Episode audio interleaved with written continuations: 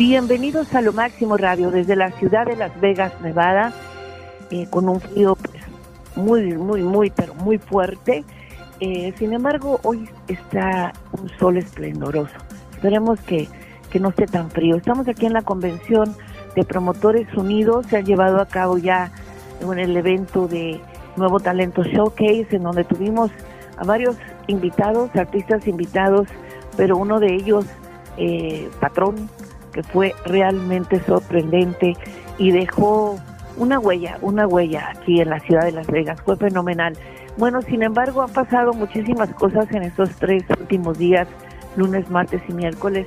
No solamente la masacre que hubo en la ciudad de Monterrey, California, en donde fallecieron 11 personas, más el tirador, fueron 12 en total, y otros se están tratando de restablecer en diferentes hospitales cercanos a donde sucedieron este acontecimiento tan, pero tan horrible, eh, justamente en la víspera del Año Nuevo Luego también al mismo tiempo nos enteramos que eh, en el camino de que hubo otra masacre en la ciudad de, en la bahía de California, en Calmont.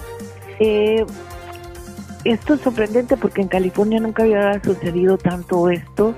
Eh, sí hemos escuchado de masacres en escuelas, etcétera, en diferentes estados de, eh, en diferentes estados de aquí de Estados Unidos. Sin embargo, en California para nosotros esto es algo nuevo. ¿Por qué sucede esto? Estamos muy impresionados. Bienvenido Nelson, el periodista internacional que es además experto en política. ¿Por qué suceden estas cosas? Bueno, es precisamente lo que la opinión pública de Estados Unidos, no solamente de California, sino de todo el país, eh, se está preguntando. El por qué. Hay muchísimas eh, respuestas, pero primero aclaremos algo.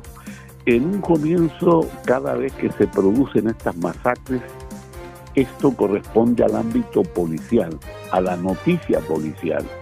Pero cuando se pregunta uno el por qué, y cuando trata de darle una respuesta a la necesidad de evitar que estas cosas sigan sucediendo, entonces entramos en el campo de la política, ¿no? Fíjate que tengo estadísticas acá que son realmente espeluznantes. La cantidad de personas asesinadas en estas eh, masacres colectivas durante lo que va corrido de este año 2023 es de 70, 70 personas han muerto de esta manera, eh, por la acción de gente que sale a matar por matar, punto, sin ningún tipo de justificación, sin ninguna explicación coherente, sin ninguna lógica. Y al mismo tiempo, la cantidad de ataques eh, masivos producidos este año es de 39. Figúrate, hoy día, ¿en qué día del mes estamos? Es un más de uno por día y la cantidad de heridos es de 160. ¿Qué te parecen esas cifras? Eh? Realmente son espantosas. Definitivamente, fíjate, no solamente llevamos una masacre por día, prácticamente en algunas ocasiones hasta dos, ¿no?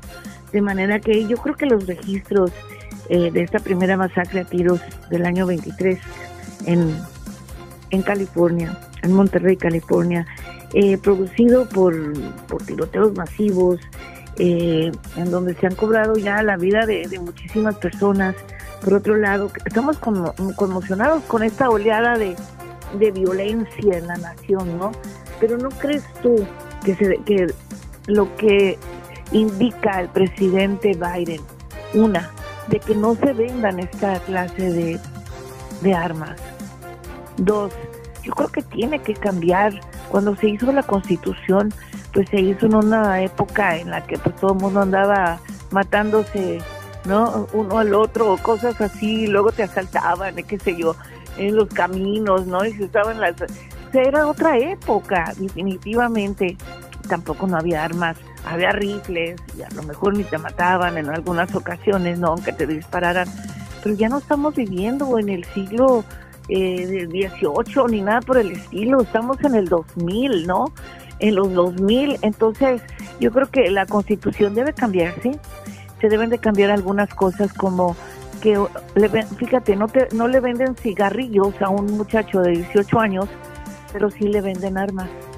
Eh, otra cosa, tenemos varios, muchísimos problemas por la, la violencia también se da, no solamente en México, como la gente habla y habla que AMLO, AMLO, habría que lavarle la cabeza a Jorge Ramos porque nada más está hablando mal de AMLO y no se da cuenta que aquí en Estados Unidos, por, por culpa de los republicanos, tenemos problemas graves, ¿ok? Y es lo que se supone que, que aquí este país es el país número uno y ya parecemos tercermundistas.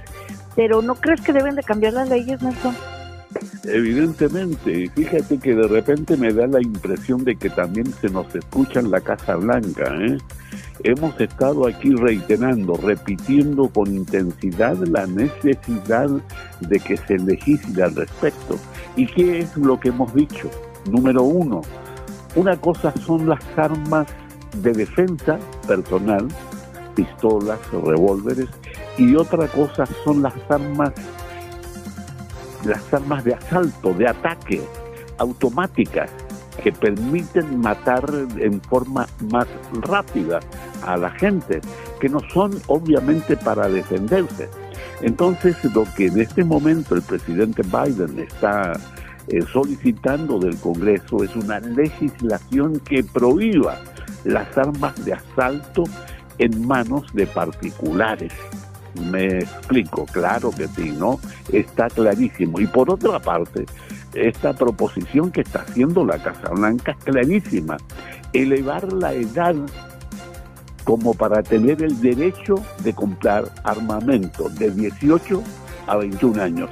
Lo que tú estás señalando a propósito de los, de los cigarrillos, ¿no? Parece anecdótico, parece simpático, pero en realidad es eh, un factor, es un factor. Definitivamente parece un chiste, ¿no? Pero fíjate nada más, apenas eh, lo que sucedió en Half Moon Bay, apenas estábamos tratando de asimilar o de procesar la matanza del fin de semana en el Salón de Baile de Monterrey Park, una comunidad asiática estadounidense, pero también existen muchos hispanos en esa zona. Mi hija, por ejemplo, vive ahí, eh, una amiga que tengo que hacer pelo vive ahí, ahí yo estudié, de manera que pues es una es un es un lugar para mí familiar si tú quieres. Entonces apenas estábamos procesando eso cuando el día siguiente, ok, otra vez.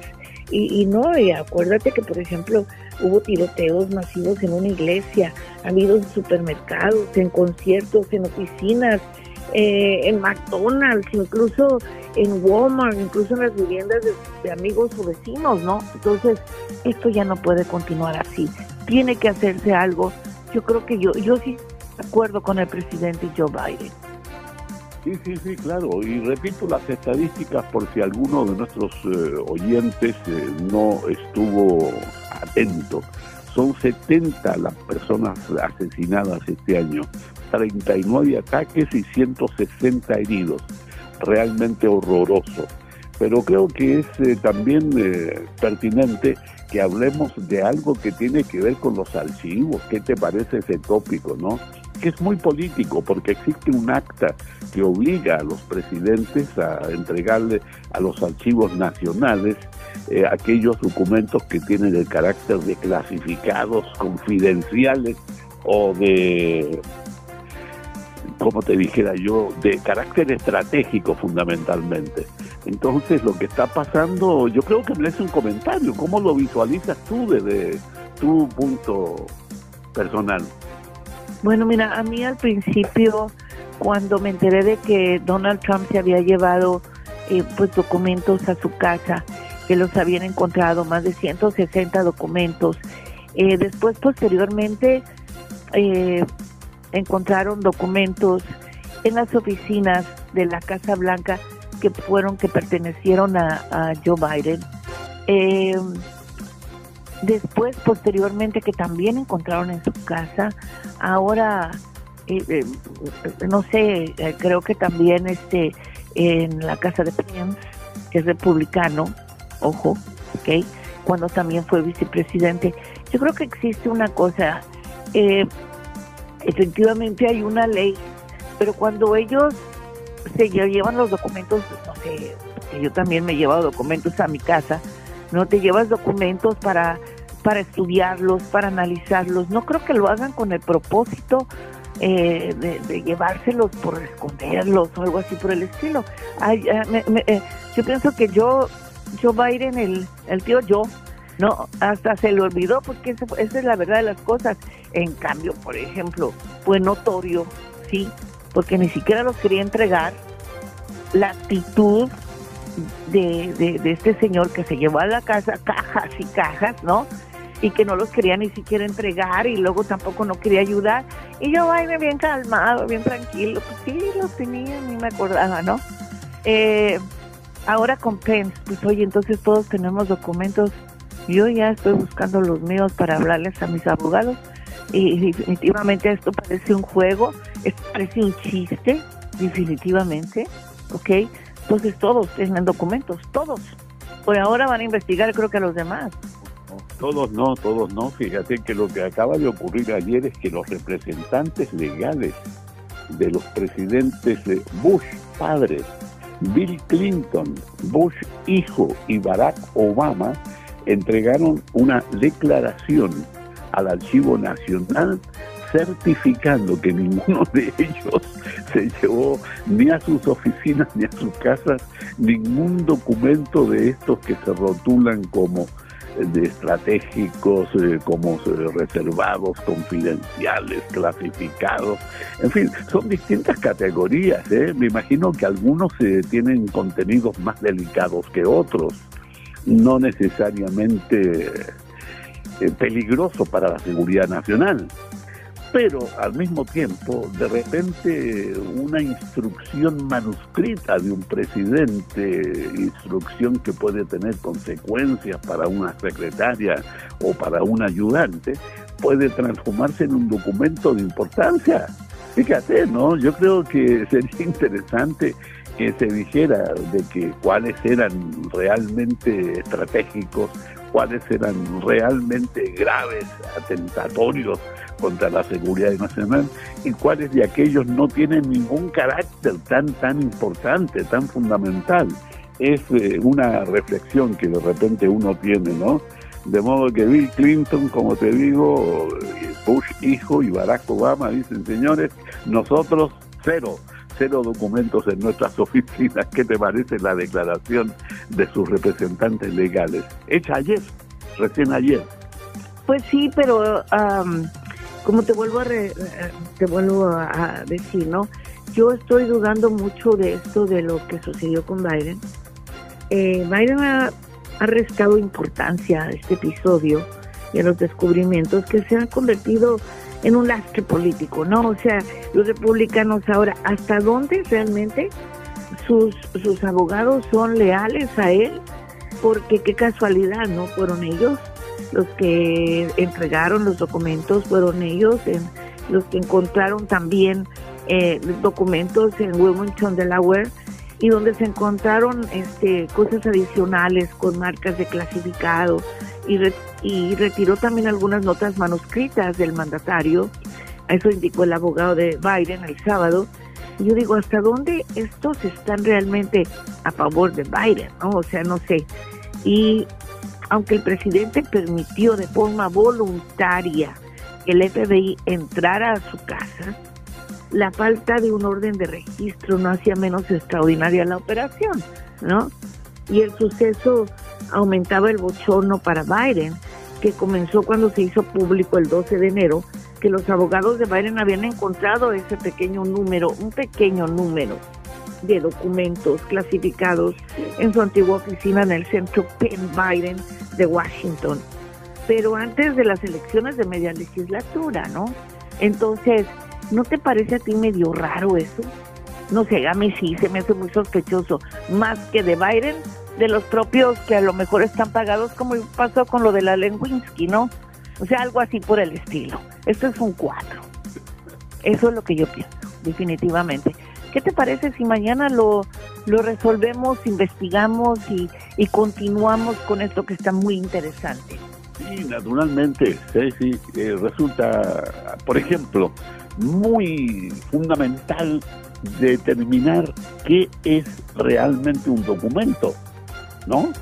Porque a veces un apunte, una instrucción casual, de repente puede ser tremendamente importante y se convierte en documento. De lo contrario, a lo mejor una instrucción del mismo tipo va directamente a la basura porque no importa nada en el momento en que se emite.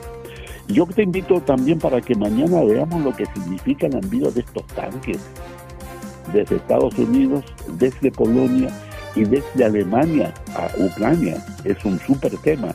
También te invito a que hablemos de pasadita del señor Mario Vargas Llosa, ya no desde un punto de vista tan frívolo, sino desde un punto de vista académico. Hay una noticia bien importante relacionada con él, ¿no? De modo que sí, sí, hay muchísimo material del cual podemos eh, preocuparnos mañana y pasado mañana y todos los días de la semana, ya la sé. Definitivamente, hay muchas cosas que comunicar y que decir. Por lo pronto, les mando saludos con mucho cariño desde Las Vegas, Nevada, y que espero que tengan un día frío, pero muy sabroso. Así que muchísimas gracias. Hasta mañana, aquí en Lo Máximo Radio.